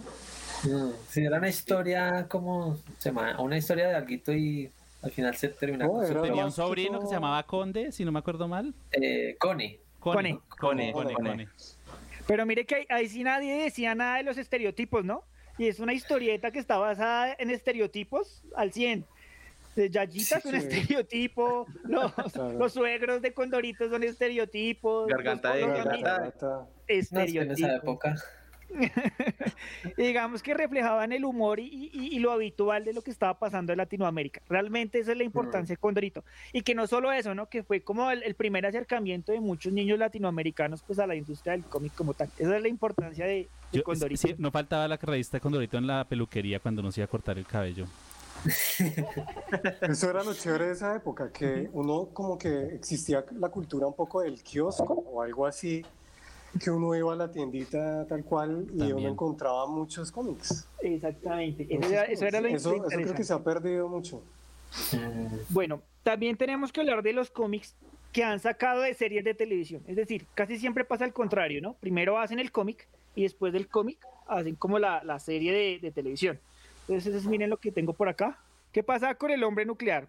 Primero fue la serie de televisión y después sacaron el, el cómic, en este caso. Este es uno de los ejemplos de eso. Otro ejemplo de eso. Al- No, Entonces, lo Venga, mismo las pasaba. tortugas ninja también pa- les pasa lo mismo. Las tortugas ninja, no. Primero fue la serie de televisión. Ah, sí, sí. No, primero fue el cómic de las Sí. tortugas ninja, ¿no? Al fin, al fin que fue primero Ah, sí, el cómic mentira, porque los dos, no, no, no, fue el cómic porque los dos hicieron el cómic, después se lo vendieron a Playmate, Playmate Toys, y Playmate Toys fue la que sacó la serie de televisión para vender juguetes. Sí, Ah, exactamente. Sí, sí, sí, tiene Oiga, razón. ¿cómo se razón. llamaba, cómo se llamaba Alf? ¿Usted sabe cuál es el nombre de Alf? ¿El nombre de pila? Uy, me corchó. Le decían Alf de cariño. Era como el sobrenombre que tenía. Pero el se Alfredo, llamaba, no, Gordon, Alfredo. se llama- llamaba Gordon Shumway. ¿En serio? No. es que Alfredo. Pero mire que lo Alf- esta, esta historieta de Alf no fue mucho, no duró mucho tiempo, fueron solo 50 números. No Y más, adivinen vaya saque digamos 50 que- números.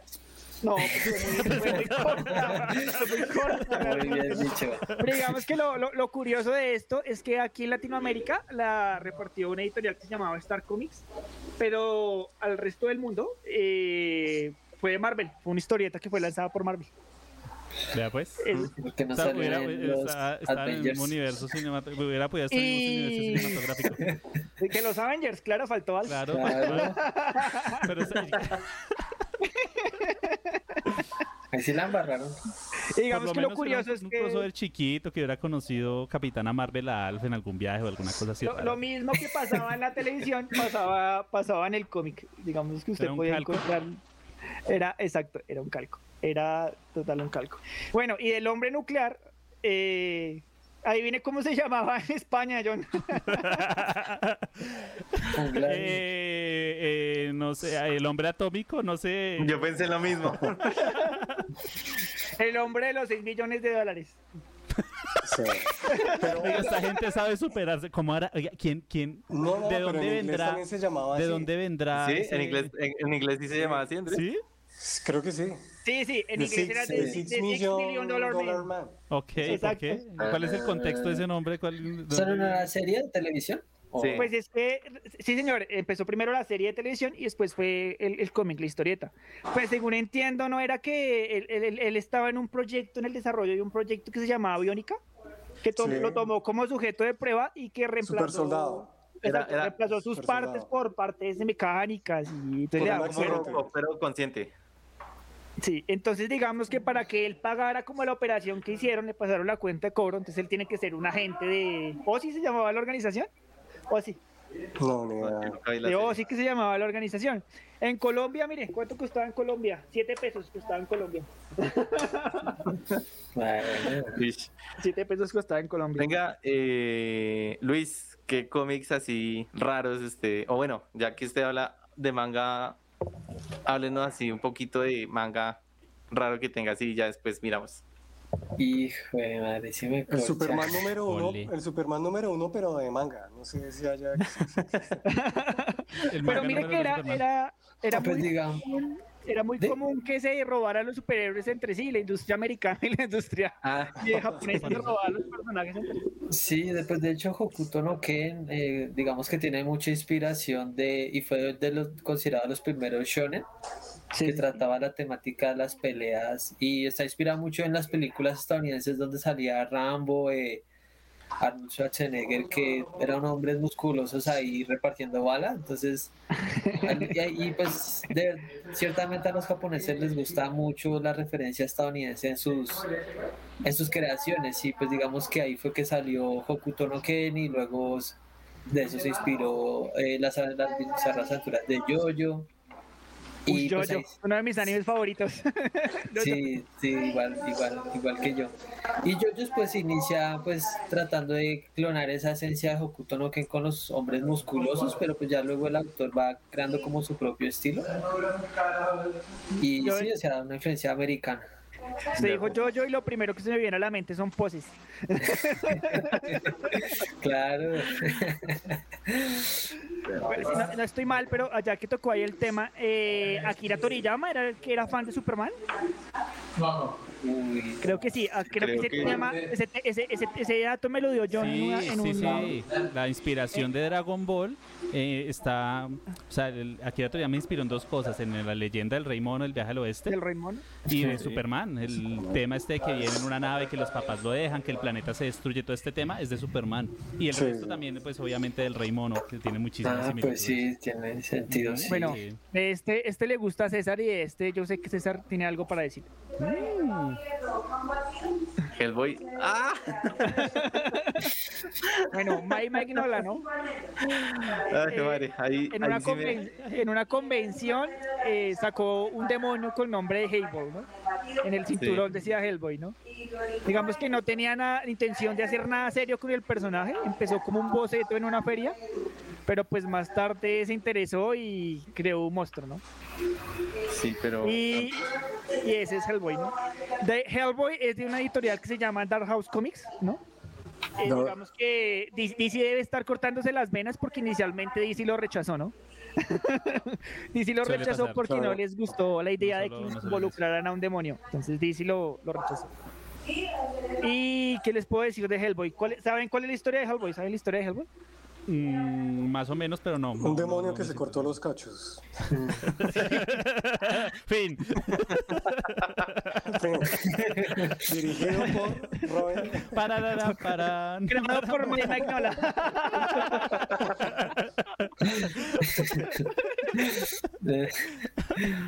Bueno, digamos que Hellboy es como una amalgama de mitos y de folclore nórdico y griego, inclusive hay mitología de Lovecraft ahí, una historia bien fumada. Nazis, creo que. Ujú. Hay nazis, hay rey Arturo, hay caballeros, hay soldados americanos, aparece Rasputín, aparece Fin del Tiempo, aparece, bueno, aparecen muchas cosas. Eh, es una historia recomendada, bastante recomendada, y, y, creo que ya la gente es muy conocida por las películas, ¿no? Una de las cosas buenas que hacen las películas es que ayudan a la gente a que se acerquen a los cómics. No todos lo hacen, pero pues hay gente que se acerca, que se acerca a los cómics. Bueno, ahí rápidamente.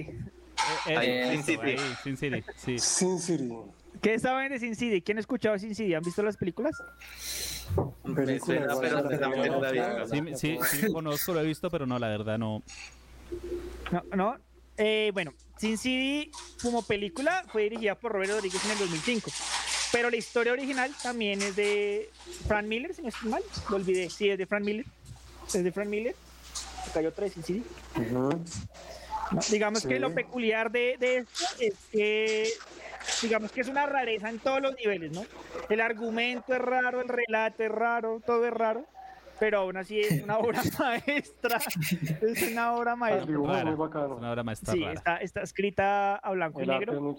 La ciudad en realidad no es Sin City, ¿no? Es Baskin City, pero pues digamos que se convirtió en Sin City como un sobrenombre por todas las cosas que pasaban en, en, en, en Sin City, ¿no? Digamos que inicialmente eh, Frank Miller pensó en hacer una historia, pero digamos que a partir de esa historia creó todo un, un- una historia cinematográfica, inclusive creo que las películas eh, ayudaron mucho a que Sin City fuera leída por, por varias personas. Creo que inclusive una película dirigida por Quentin Tarantino, no estoy seguro. Creo que Creo que sí. sí. Suena sí, que sí. ¿De Sin City? Sí. Entonces, eh, No, sobresalientes Quentin de eso, Tarantino. si no estoy mal, creo que no fue la secuela del 2014, re- no, no estoy seguro.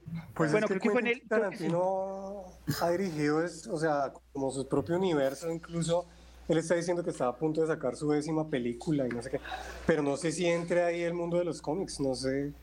Bueno, según estoy, No estoy estoy, creo que fue más en la película, creo que fue como el director inventado en una de las películas, creo que fue la del 2005, la, primera, la de Sin City. 2005, los directores fueron Frank Miller y Robert Rodríguez. Ok, entonces no, Eh, no, esto fue un que- dato erróneo, no estoy, pero igual va, a tener eso Sí. presente porque creo que sí estuvo. Les, dejamos de tarea para Sí. que por favor googleen. Sí, sí, Pues aquí, estoy, aquí estoy mirando y dice que en la 2005 estuvo director Robert Rodríguez, Frank Miller y Quentin Tarantino. Ah.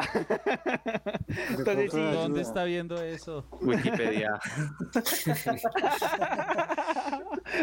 pues bueno, la fuente no es que como- Ah, no, sí, no, sí, tienes razón. Es que no aparecía. Yo también estaba viendo la fuente de Wikipedia, pero estaba incompleto el tema de los directores. Pero Bueno, ya se que al final está- está, sí, Quentin Tarantino. Quedas redimido, gato. Pero de pronto como codirector, Sí, de pronto sí, de no. como codirector, como como, codirector, estuvo sí. ahí en el cuento. Bueno, entonces eh, voy a mostrarles dos, tres cositas rápidas que tengo por acá, comentarios rápidos para que los invitados nos hablen de los proyectos. Entonces es- está por acá, venga, yo miro aquí la cámara. The Walking. Dead, The Walking Dead, los caminantes muertos. Dead. Decía ¿No- no por ahí Dead? un ¿No político, decía por ahí un Petro, político The Walking colombiano. The Walking Dead. Básicamente es la misma historia que aparece en la televisión hasta cierto punto, pero pues después cambia. Eh, es muy buena. Eh, Robert Kirma- Kierman, otra vez dando ahí, mostrando ahí la casta. muy, muy recomendado. Eh, bueno, esto sí es un clásico.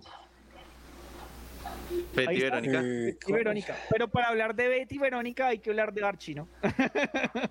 ¿Qué se acuerdan ustedes de Archie de Betty y Verónica? ¿Se han leído algo de ese? Tengo un recuerdo, pero honestamente no, no recuerdo. Creo que es muy antiguo. Bueno, Como y que se quería agachar a todas. sí, básicamente, básicamente, básicamente es eso. Eh, la casa editorial se Sí. llama Archie Comics y simplemente la historia es entre mejores amigos y peores enemigos. O sea, muy buena alianza. Si quiere leer algo clásico, le hace primero Archie. Si tiene la oportunidad después de leer a- a- como, un, como una secuela de Archie, pues está Betty, Betty Verónica, es, es muy, muy recomendado. Y ya mi último recomendado para que los invitados nos cuenten sobre sus proyectos es, es esta, esta vaina. este, este es como de, lo- de, los, de las historias gráficas colombianas. Satanás. Satanás. Es basado en una novela, ¿no? Es basado en una novela de Mario, de Mario Mendoza y en la vida real de un asesinato en Ah. serie, de un asesino en serie. eh, que y se fue allá. Exacto. Me los, los recomiendo bastante, es Sí. como mis recomendados. Bueno, se nos está acabando el Super. tiempo.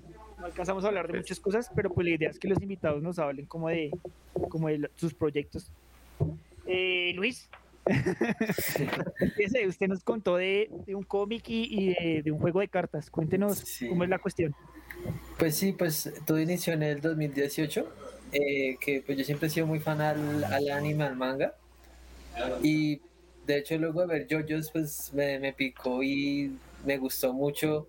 Me gustan mucho las historias de anime eh, de ese estilo porque son peleas, pero peleas como que con inteligencia. O sea, los cada que se enfrentan los personajes, ellos planean como alguna estrategia y desenvuelven como algún plan para poder derrotarnos. como que a veces ve que no, que saltan y se, y se pegan y uno no sabe qué hacen, sino que yo, yo me gustó mucho eso.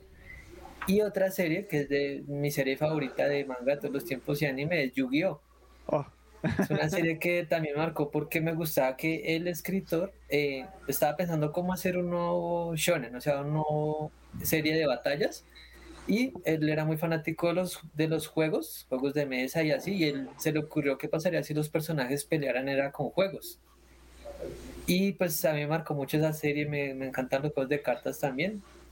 Y entonces yo dije, yo quiero hacer algo así, entonces ¿cómo puedo iniciar una historia? Y se me ocurrió, un día estaba viendo, no sé si conocen el Nerd Furioso los videojuegos, ABG, es un youtuber que habla sobre videojuegos retro en Estados Unidos es un canal muy muy famoso. Y eh, él en un capítulo habla sobre los periféricos de Nintendo que son unos aparatos que crearon en, en, la, una, en los 80 que realmente eran muy malos. Era el Power Glove que era un guante que sacó Nintendo que era como un Wii como un Kinect. Y uno se lo ponía y se veía súper súper épico pero realmente el guante no servía para nada. La pistola Zapper que era la de los paticos que uno le apuntaba a la televisión. Entonces yo dije esto está chévere, entonces yo cómo puedo adaptar, yo quiero que los protagonistas, los protagonistas usen estas armas en sus peleas. Y pues ahí sale la idea de Relic, que es eh, un eh, Juno, es el que aquí está en la foto, es un chico que descarga un juego en internet y se gana la invitación al Relic World Championship, que es una referencia al Nintendo World Championship, también un, torneo que hace Nintendo. Ok. Entonces él pensaba que iba a jugar por internet, pero le llega un paquete y le llega el guante, que es una referencia al Power Glove. Pero las armas que le llegan en la vida real tienen poderes. Por ejemplo, él tiene el poder de que ese guante atrae cosas. Entonces él tiene, digamos que es un poder que parece como tonto, pero él tiene que, digamos, eh, ir, investigando y mirando cómo puede hacer que eso eh, tenga más, más usos. Y todos los personajes que están en el torneo tienen otras armas de viejos. Por ejemplo, uno de los villanos tiene un control de Xbox que hace una espada otro tiene una, la pistola Zapper, que tiene poderes, pero pues no les spoileo qué poderes tiene, pero entonces la idea es que es como un es como un juego de la muerte, o sea, todos, cada uno se van a enfrentar en batallas uno a uno durante el torneo y tienen el primero, el que sobreviva se gana un millón de dólares. Ok. Ok, digamos que ahí se ve como el, el camino del héroe y, hay power-ups, digamos que es interesante eso. Exactamente, sí, porque las armas tienen, a mí me gusta, digamos que el sistema de poderes no es como que, digamos que tienen energía, pero no es como la magia que a veces hacen magia y digamos que no se sabe, puede usar magia muy poderosa, sino que hay un sistema de batalla en realidad donde cada vez que uno hace daño, por ejemplo, a un oponente gana puntos y uno los puede canjear por más poderes, más habilidades y pues la idea es que en el cómic ellos van usando esos puntos para reclamar más habilidades para su reliquia. Ok. ¿Y, el juego de cartas? Y pues el año pasado, debido a que no se no pude ir a, las ferias, a los eventos, pues yo ya tenía guardado una idea, un concepto base para el juego de cartas. Y eh, el año pasado, pues al final lo desarrollé, lo saqué, he hecho varios torneos, hicimos el torneo FICO, hicimos torneo de inauguración, ya, ya sacamos tres barajas. La idea es, es parecido como a Yugi en el sentido que uno se compra una baraja y la idea es que un amigo uno también se las compra y puede uno luchar con la otra persona. Cada uno tiene, y cada baraja representa a uno de los personajes de la serie. Ok. Si, alguien, si alguien está interesado en, leer el cómic, ¿dónde lo puede encontrar? ¿Dónde lo puede leer? Eh, buscan en la página de Facebook o de Instagram Fuyuhiro Gushiken, que es mi seudónimo, y ahí pueden escribirme, yo envío el cómic, el cómic cuesta 14 mil pesos, ya vamos tres capítulos, ya están impresos, y el juego de cartas también ya está impreso, Cada, baraja cuesta 25 mil pesos con envío incluido y trae un 30 cartas, un dado, porque juego se juega con dados de 6 caras, un tablero de juego y unas fichas de reliquia, porque digamos que el juego representa también una traslación del, del cómic al juego de mesa. Al juego de mesa, porque digamos que es como transmedia, está el juego de, de mesa y está el cómic que van, que van de la mano. Sí, sí, de hecho pues el juego de mesa realmente ha funcionado muy bien en este tiempo porque me doy cuenta que a veces el cómic es un poquito difícil de promocionar porque la gente, lo que yo decía, la verdad es más fácil con un con un medio audiovisual, cuando la gente más se da cuenta de las historias y más, y pues digamos que como proyecto es muy independiente, es un poquito, es un poquito difícil. Yo trato de hacer la labor de hablar con las personas para mostrarles la historia, hago eventos, pero con el juego de cartas siento que es más fácil porque la gente se siente más científica cuando juegan. Ellos como que, ay, yo estoy jugando como los protagonistas, entonces pues, me he dado cuenta que ya hemos hecho una comunidad en WhatsApp. Eh, donde las personas interactúan con el juego. La idea es crítica.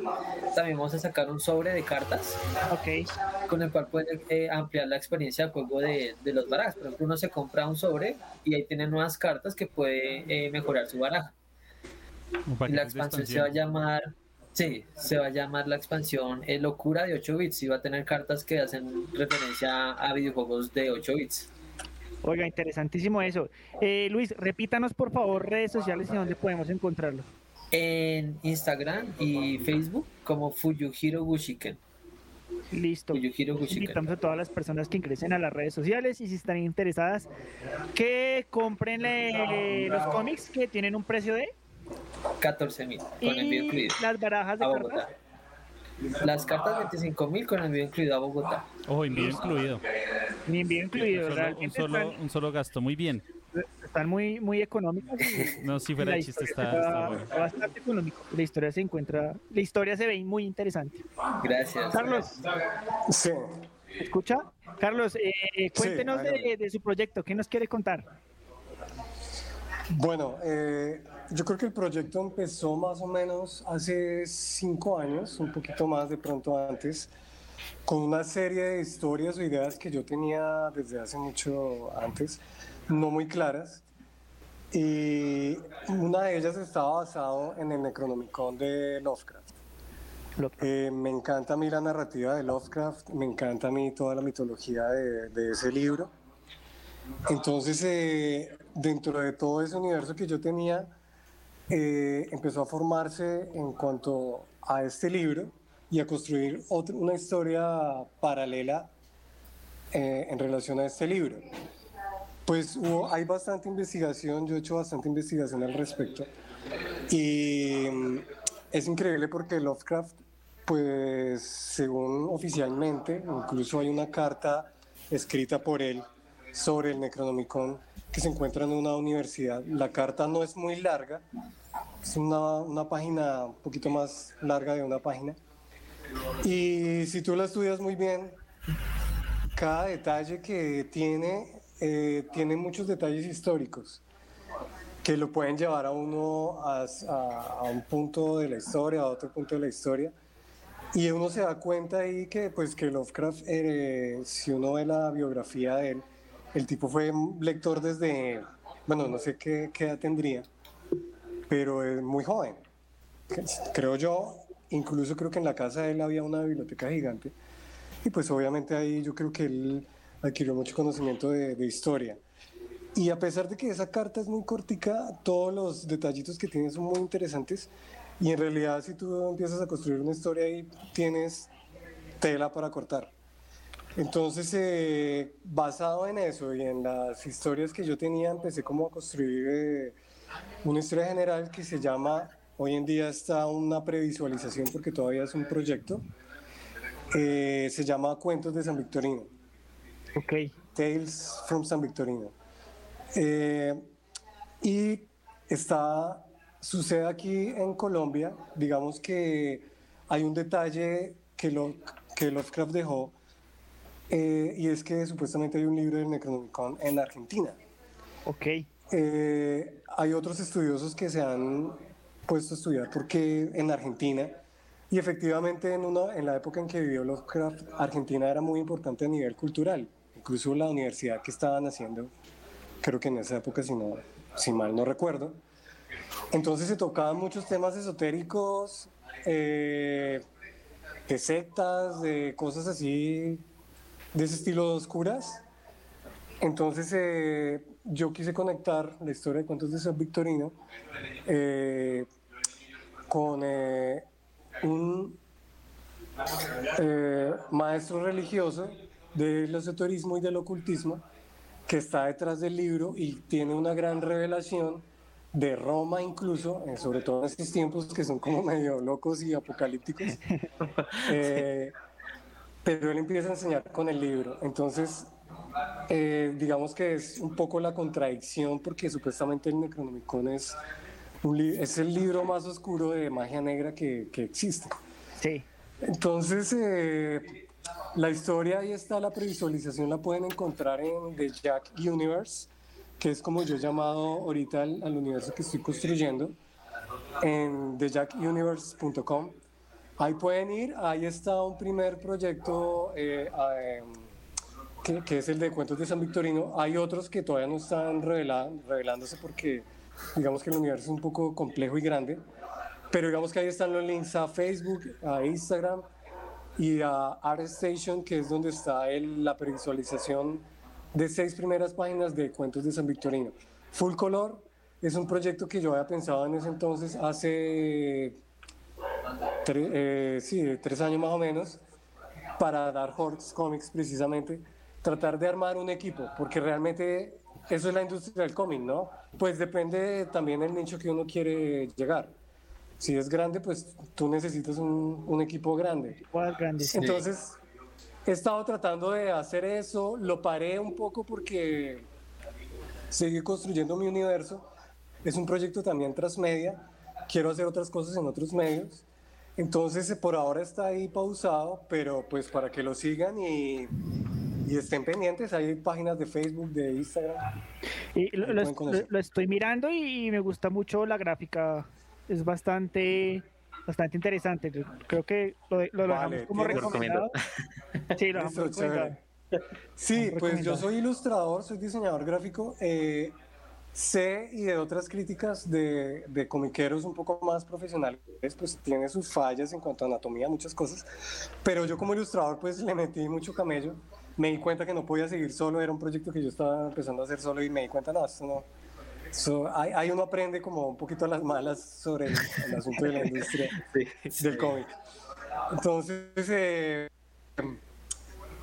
pero sí, pues como ilustrador traté de más lo que como más me lo imaginaba, mucho aspecto cinematográfico también.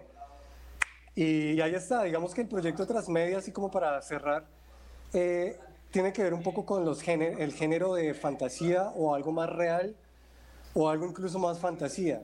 Depende del medio que yo lo vaya a querer mostrar.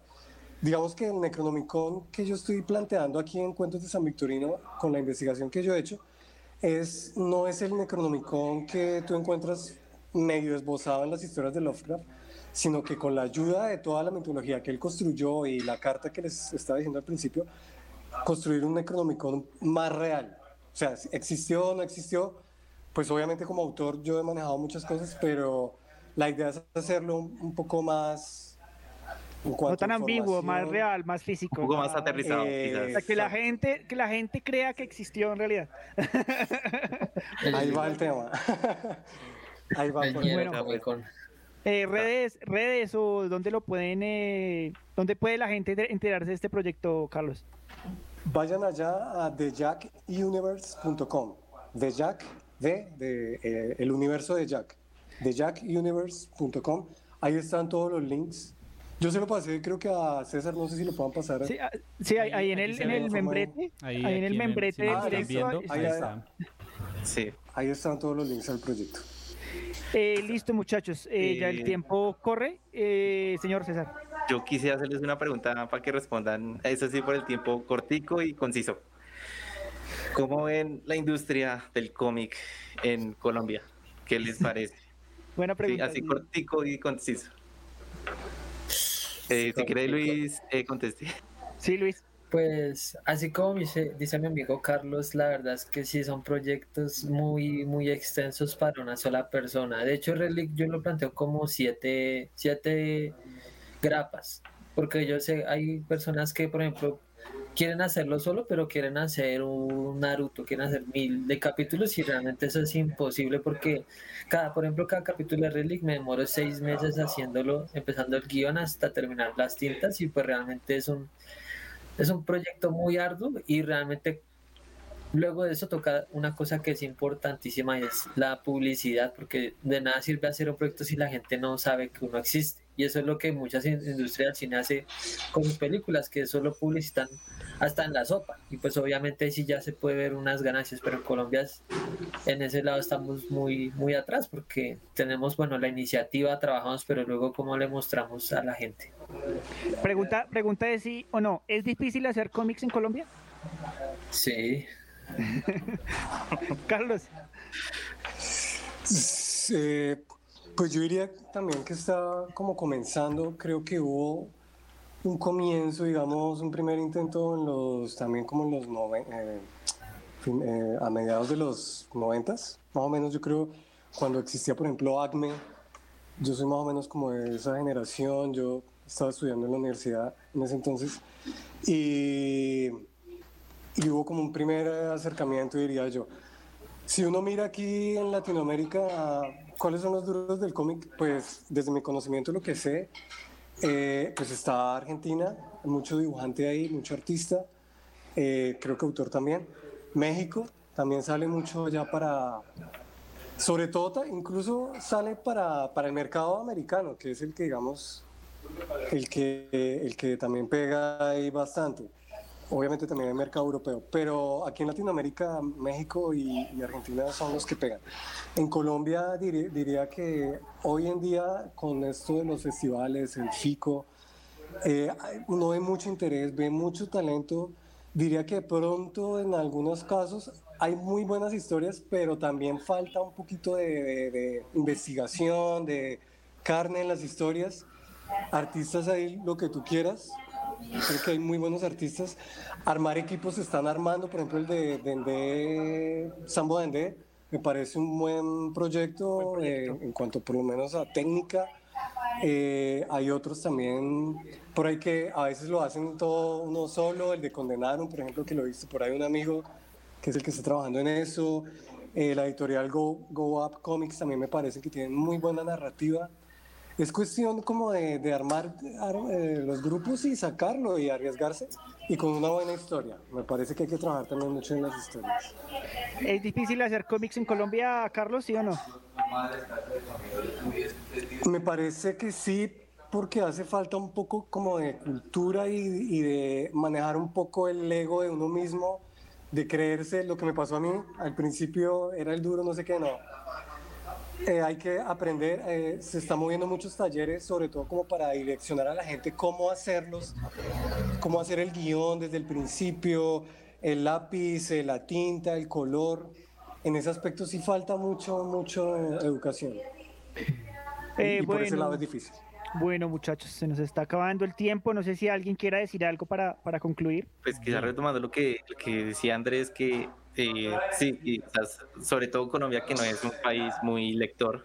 yo, yo, me incluyo, yo hace mucho no con un libro, sino es para la universidad. Pero sí, sí, sí vale la pena, eh, por ejemplo, empezar con la cultura, sobre todo a los niños. Si uno tiene un sobrino o algo, incentivarle eso, uno no pierde nada, pero dejar algo muy grande al niño y apoya quizás otro tipo de entretenimiento nacional. Estoy totalmente de acuerdo. Sí, de hecho, de hecho con las cartas he logrado un poquito eso porque con las cartas trato de que luego, ah, que ahora sí quiero leer el cómic, pero es más difícil. Eh, ah, primero leo el cómic, como que es más difícil. La gente va que lo lea es difícil porque es que tienen muchas cosas que hacer. O sea, no solo es de mi cómic, sino el de todos los colombianos y luego el de todos los latinoamericanos y luego todo el mundo y aparte películas. Entonces, uno queda ahí muy perdido en todo. Exactamente. Bueno, muchachos, el tiempo se nos acabó, ya vamos pasaditos un poquito. Quiero hacer una recomendación. Eh, resulta que hay un proyecto en Argentina, precisamente, que es como una biblioteca web digital de cómics. Se llama howtoarsenio.blogspot.com. Es como una recopilación de cómics en digital. Si alguno quiere como adentrarse en el mundo de los cómics y empezar a leer, hay, cosas chéveres. No solo de Marvel y de DC, sino hay de Image. Eh, nos faltó hablar de Spawn. de Image. Eh, de Valiant, eh, de Star Wars, inclusive que ya hay un universo de, de cómic. Eh, hay un Buffyverso, digamos que ahí pueden encontrar varias cosas y sería chévere que, que lo leyera. Recuerden, muy importante, vernos por dónde, John. En YouTube y en Facebook. Y nos pueden escuchar a través de César, ¿por dónde nos pueden escuchar? Spotify, Google Podcast, eh, Breaker, Anchor, y- Breaker. Breaker, Google Podcast, Pocket Podcast y Spotify. Sí. Bueno, muchachos, eh, feliz semana. Espero que les haya gustado el tema de hoy. Y esto fue Sabrá Sabrá Mandrake. Mandrake. Hasta Chao, la pues. próxima. Chao. Ya pues. Chao. Batman, mira el tamaño de estas bolas. ¡Corre, perra, corre! El futuro es hoy, ¿oíste, viejo? Tratamos de entender el mundo a nuestra manera. ¡Qué bruto focalicero! Eh, no me digo, no me parece que este chico sea muy listo. ¡Ay, pero qué idiota! De explicar lo inexplicable. Mi manera es la manera de los dioses. Tiene razón el rosado. Les diré que... Una charla en la sala de su casa. ¡Qué buen servicio! Eso no me lo esperaba. En definitiva, hablamos mucha. ¿Alguien, por favor, quiere pensar en los niños? Y si no sabemos algo? Es una muy buena pregunta, la verdad. No lo sé, tú dime. ¿Sabrá Mandrake? ¿Y mamada? ¡Es el mejor nombre de la vida! Tómalo o déjalo.